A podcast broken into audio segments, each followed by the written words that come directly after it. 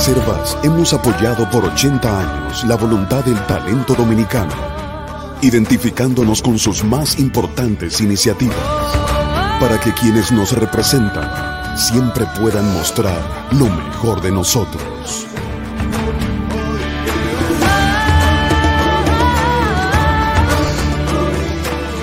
Banreservas, 80 años siendo el banco de todos los dominicanos.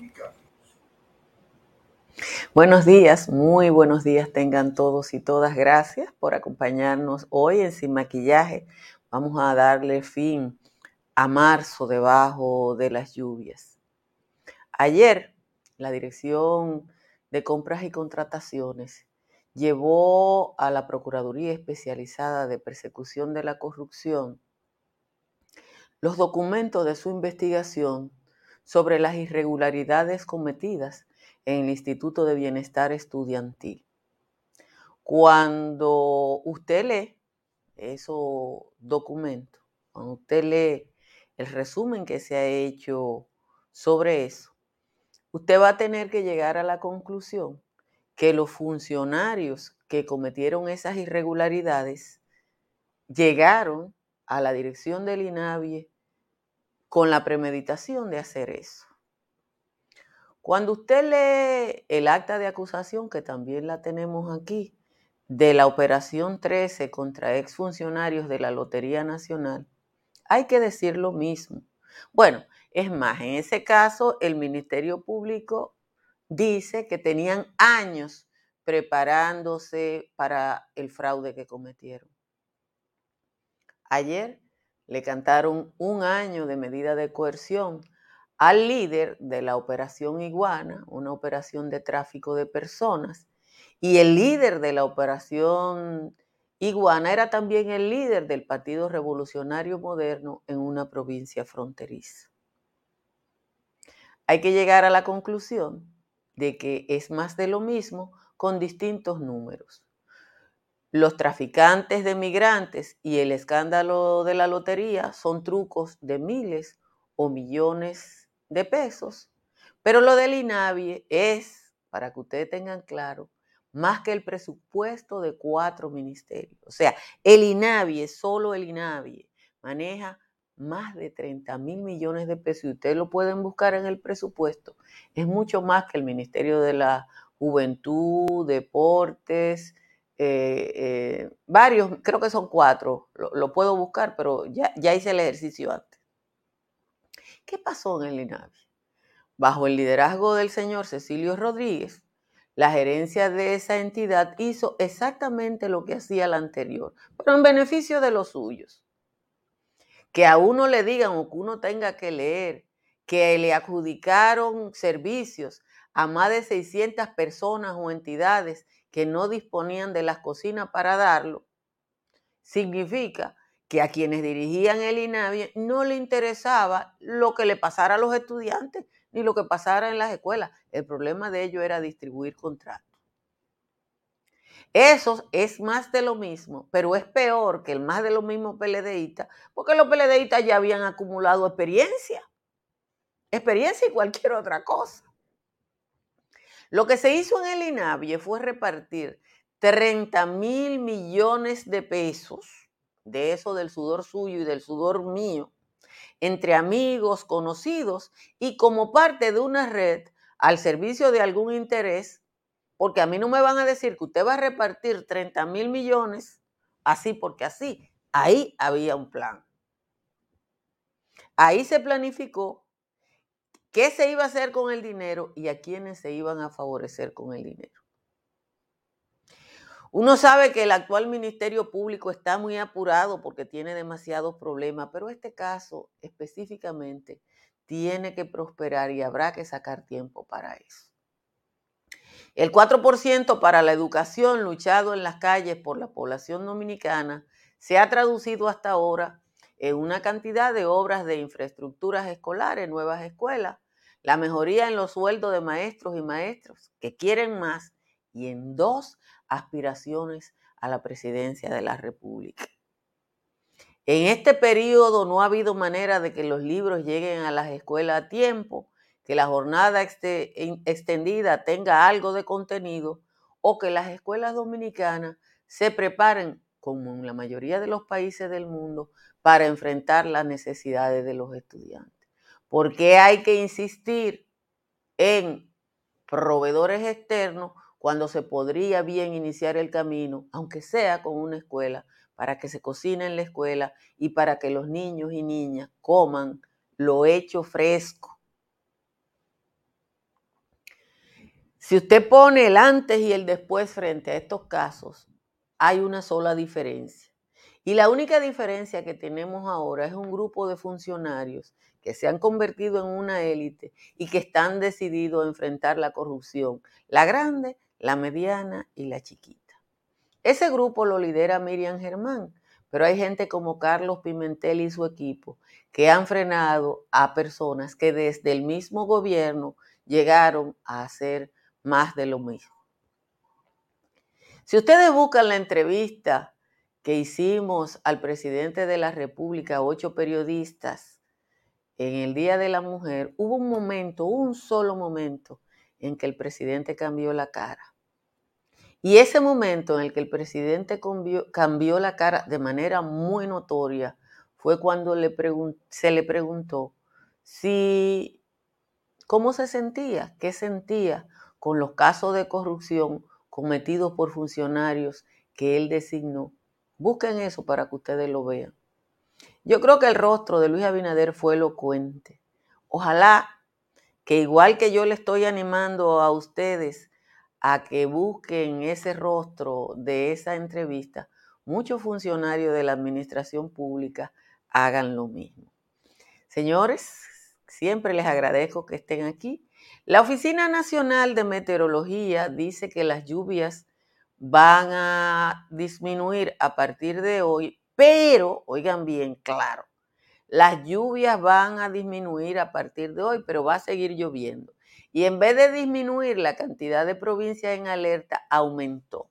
¿Por qué aumentó? Bueno, porque la sensibilidad de la tierra, o sea, la tierra ya agotó su capacidad eh, de, acoger agua y por tanto la posibilidad de inundaciones es mayor. Las temperaturas bajaron y en Bonao a esta hora está en 17. Hay varios municipios en 18 como Asua de Compostela, Dajabón, San Juan de la Maguana, San Cristóbal. Santa Cruz de Mao está en 19 y Santo Domingo está en 21. A esta hora la temperatura media la media en la República Dominicana es 20 grados. En los valles altos, en los valles altos, Calimete y Constanza están en 13. En 14 están San José de las Matas y Los Cacaos. En 15, Hondo Valle y San José de Ocoa. Y en 16 están Jánico y El Cercado. Así que ahí hay que ponerse su abriguito. Vamos ahora a leer el resumen de las principales informaciones de la jornada de hoy. La Procuraduría General de la República fue apoderada de un informe que recoge los resultados en torno al proceso de licitación y adjudicación realizado por el Instituto Nacional de Bienestar Estudiantil para la contratación del almuerzo escolar del año 21-22. De acuerdo a la instancia, en INAVIE, una serie de irregularidades que fueron desde la coordinación y montaje del proceso de licitación hasta la selección de proveedores y asignación de raciones bajo criterio no transparente, tráfico de influencia en el proceso de selección de proveedores y adjudicaciones provisionales ilegales. Cuando no había manera de darle un contrato a alguien, se inventaban la manera. El ex administrador de la Lotería Nacional, Luis Maisichel Dicen, creó las condiciones para realizar operaciones fraudulentas en esa institución estatal. De acuerdo con la acusación formal de la Procuraduría General de la República, Dicen creó un entramado societario para sustraer de manera fraudulenta el dinero a los propietarios de bancas, consorcios y concesionarios de juego de azar en el territorio nacional, valiéndose de su condición de director de la lotería. En la acusación de la Operación 13, el Ministerio Público señala que los vinculados a la red apostaron 140 mil pesos al número 13, donde obtuvieron ganancias que superaron los 9 millones de pesos. Pero eso, ese número ellos lo tienen porque al menos representantes de siete consorcios de banca se querellaron. El 60% de las bancas que registraron pérdidas no se querelló y no lo van a hacer porque son bancas que operan de manera ilegal. Agentes de la Policía Nacional adscritos a la Dirección Central de Investigación y Prevención informaron que durante una intervención en un local de la calle Ernesto Gómez, entre la María Montes y la Moca, en Villa Juana, ocuparon más de 10 mil piezas y accesorios de vehículos. Es la segunda operación de este tipo este mes y se reporta el arresto de varios hombres que se dedicaban al robo y venta de esas piezas adquiridas de manera ilegal. Todos nosotros hemos sido víctimas del robo de algo. El gobierno inició un diálogo con la farmacéutica AstraZeneca para evitar llevar al conflicto por el retraso en la entrega de los lotes de vacuna de COVID-19 a un arbitraje internacional. La información la ofreció el consultor jurídico del Poder Ejecutivo, Antoliano Peralta. Aclaró que a pesar de que un contrato no contemple el arbitraje, las partes se ponen de acuerdo para salvar las diferencias con ese método. Explicó que el contrato de AstraZeneca permite que el actual conflicto se pueda dirimir incluso en tribunales dominicanos. El Centro de Operaciones de Emergencia aumentó a 17 las provincias en alerta, de las cuales 4 están en amarilla y 3 en verde, por posibles crecidas de ríos, arroyos y cañadas. Las provincias en alerta amarilla son Puerto Plata, La Vega, Santiago y Espaillat, mientras en alerta verde están Valverde, Santiago Rodríguez, Montecristi, Dajabón, Santo Domingo, María Trinidad Sánchez, Duarte, todo el área del Bajo Yuna, Samaná, Hermanas Mirabal, Monseñor Noel Sánchez Ramírez y Monte Plata. Atención para los que viven en el exterior. El director general de aduanas, Eduardo San Lobatón, aclaró que aquí no se ha prohibido que los dominicanos residentes en el exterior envíen cajas a familiares que viven en la República Dominicana. Con eso intentó desmentir un rumor y dijo que todo lo contrario, que se ha estado reuniendo con las empresas que hacen los servicios de envío o shipping a fin de enterarse de primera mano cuál es la situación y qué puede hacer aduana para facilitar ese servicio. El juez de instrucción de Jimaní, Paco Terrero Pérez, impuso un año de prisión preventiva contra un funcionario local y un inspector de la, director, de la Dirección General de Migración y otras cinco personas por el caso de tráfico llamado Operación Iguana. El desmantelamiento de la red se llevó a cabo a partir de un caso en que un motoconchista fue detenido mientras transportaba de manera ilegal a una cubana con su hija de siete años. A propósito de esto, la Dirección de Migración y el Ministerio Público realizaron varios allanamientos ayer en Santiago con el fin de desmantelar una estructura que se dedica a la elaboración de documentos falsos. A través de un comunicado, Migración informó que en la operación fueron arrestados el haitiano Bicharra Lazare y la dominicana Chamil Esteves Espinal. Las autoridades allanaron la residencia de Espinal, donde ocuparon varias cédulas de otros ciudadanos a su nombre, así como varios celulares con los cuales presuntamente se realizaban las actividades delictivas. Como siempre, les agradezco a todos y todas que permanezcan aquí y les invito a que inviten a otras personas a suscribirse a este canal de YouTube. Miren,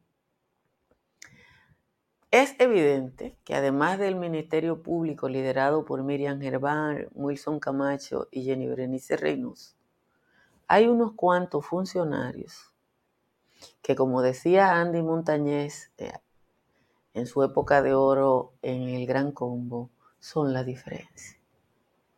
Y esa diferencia los ha convertido en gente que es impopular. Acuérdense que hubo alguien que dijo que Carlos Pimentel iba a hacer caer el gobierno. Porque el a Carlos Pimentel, esa gente que dijeron que a Carlos Pimentel iba a hacer caer el gobierno, parece que olvidó que a Carlos Pimentel lo nombró el mismo que ha nombrado a todos. Porque a todo el mundo lo nombró el mismo. Y el mismo que nombró a todos, nombró a ese ahí para que hiciera un trabajo. ¿Qué está haciendo? Yo me muero de la risa cuando hay gente que intenta chantajear a quienes como yo es activista de la sociedad civil y es activista social, diciendo que dejaron el activismo social para ir al gobierno. Y eso ha sido la diferencia. Esa ha sido la diferencia. Y quienes critican que activistas sociales como Carlos Pimentel pasen al Estado a jugar un papel, lo que quieren es que volvamos a lo mismo. A gente que va ahí a hacer negocio. Gracias a Dios. Que hay gente honesta y que ha decidido seguir haciendo o seguir o hacer lo que predicó toda su vida. Y Carlos Pimentel está haciendo esa diferencia. Miren, lo del Instituto de Bienestar Estudiantil no tiene ejemplo. Igual que lo de la lotería. Es el mismo caso, es exactamente el mismo caso de la lotería. Pero estamos hablando de miles de millones de pesos. Porque en la lotería es una estafa, sabían el número que iba a salir, mandaron a jugar ese número y recogieron los beneficios. Eso es una estafa simple. El bienestar estudiantil es una estafa millonaria y además de lesa humanidad. Cuando usted le da 600 contratos a personas o entidades que no tienen ni siquiera una cocina para que técnicamente sirvan el almuerzo escolar en la escuela, usted está arriesgando la vida de niños y niñas que están en 600 escuelas. El otro día hubo una anécdota curiosa. Eso me pasado, creo que fue eso. Hubo una queja en Higüey de que el almuerzo escolar de una escuela de Higüey iba de Puerto Plata. ¿Usted sabe lo que es transportar la, el almuerzo de una escuela de Higüey desde Puerto Plata. Pero pasó. Señores, pasó. Entonces, cada vez que hay una campaña de esa, ah, se fueron de la sociedad civil. La montan lo que quieren robar, porque no quieren a Carlos Pimentel ahí, porque no quisieran a Miriam Germán ahí, porque lo que quieren es más de lo mismo. Y esa gente ha sido, señores, la diferencia. ¿Usted quiere saber cuál es la diferencia? Esa es la diferencia. Ah, que qué va a pasar en el país cuando el Ministerio Público y Luis Abinader no están. Por eso es que hay que impulsar la independencia del Ministerio Público y pelearse y matarse por eso.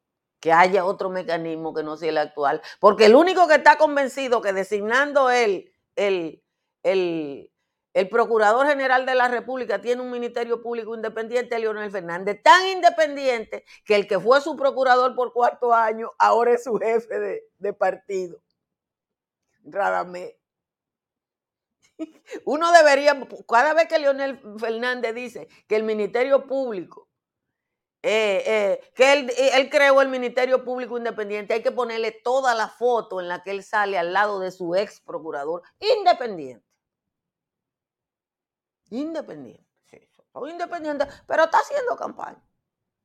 Y Domínguez Brito fue un procurador eh, independiente, pero aspira a la presidencia de la República por el partido que lo puso.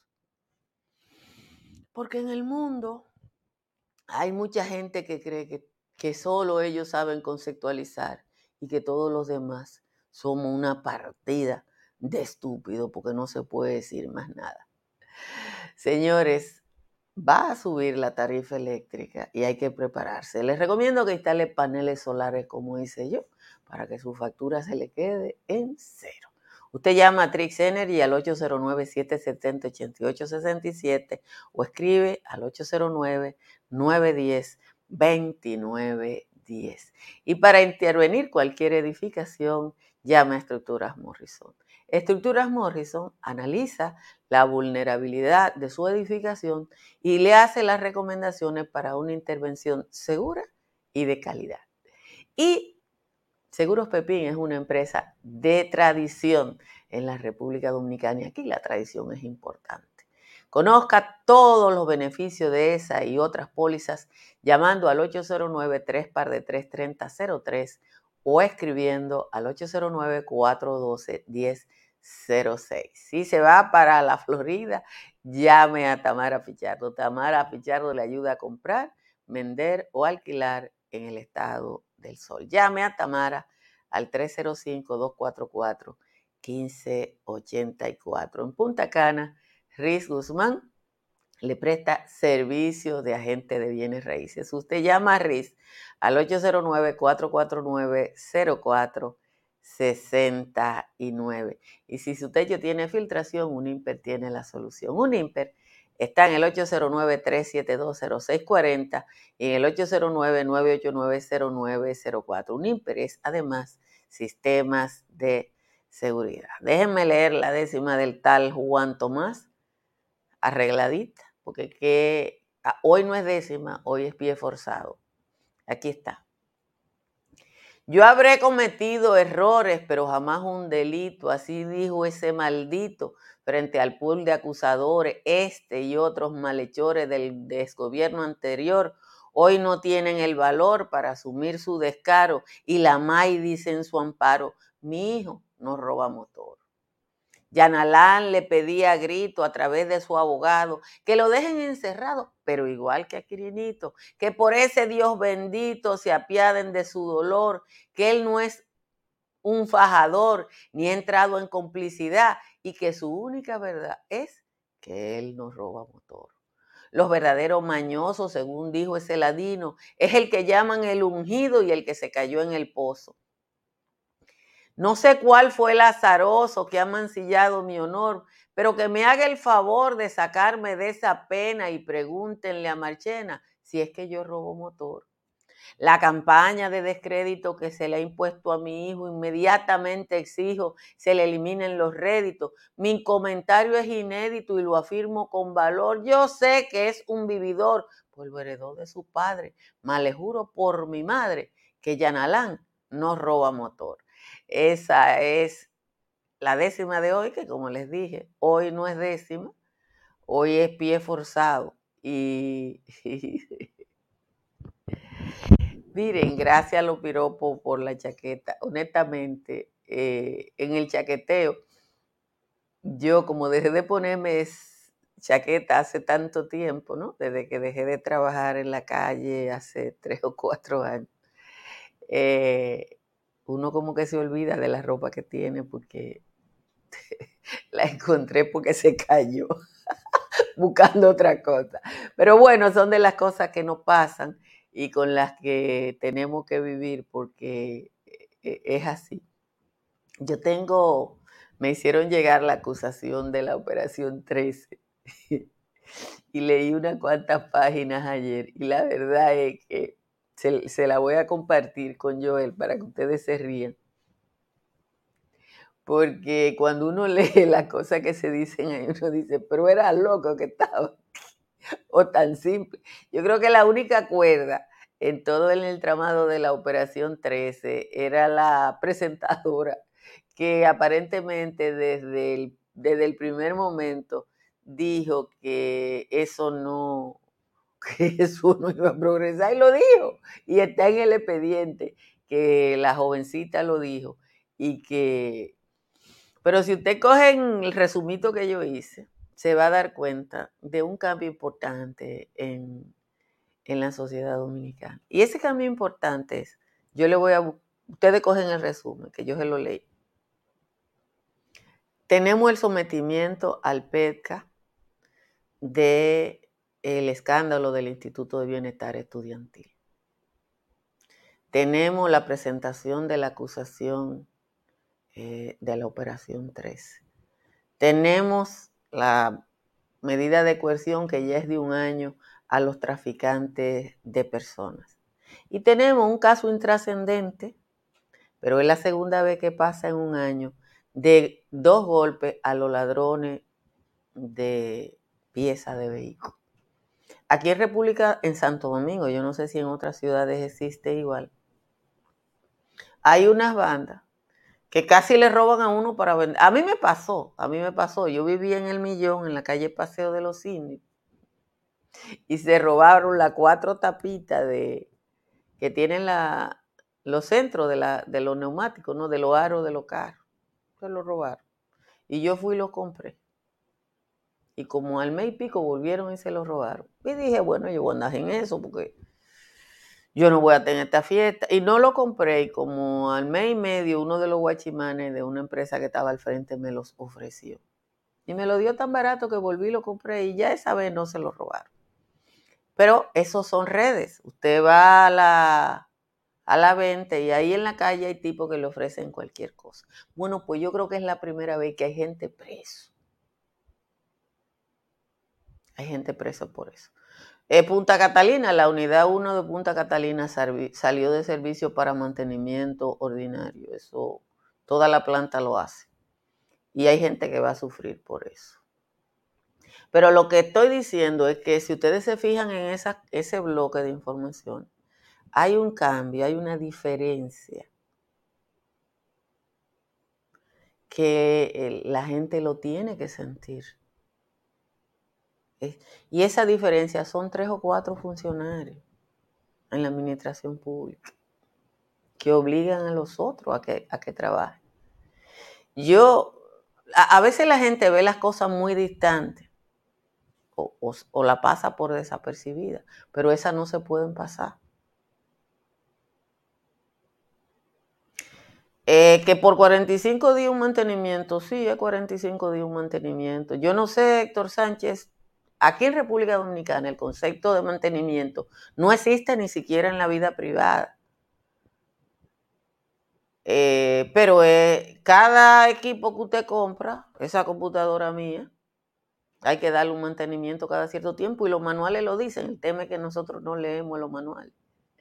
Señor, esta tarde vuelvo a aclarar que yo no estoy segura de que pueda hacer el patio esta tarde porque voy a estar en Villa Carmen acompañando a, a Jonathan Liriano con un grupo de vecinos. Y no sé las condiciones de internet que tenga, el tiempo, la disponibilidad. Pienso salir de aquí temprano para ver lo que hay y si puedo hacer el patio lo hago. Pero la verdad es que eh, no sé cuál es la posibilidad de que realmente pueda hacerlo. Eh, si no es así, ya ustedes saben, ustedes eh, me disculpan.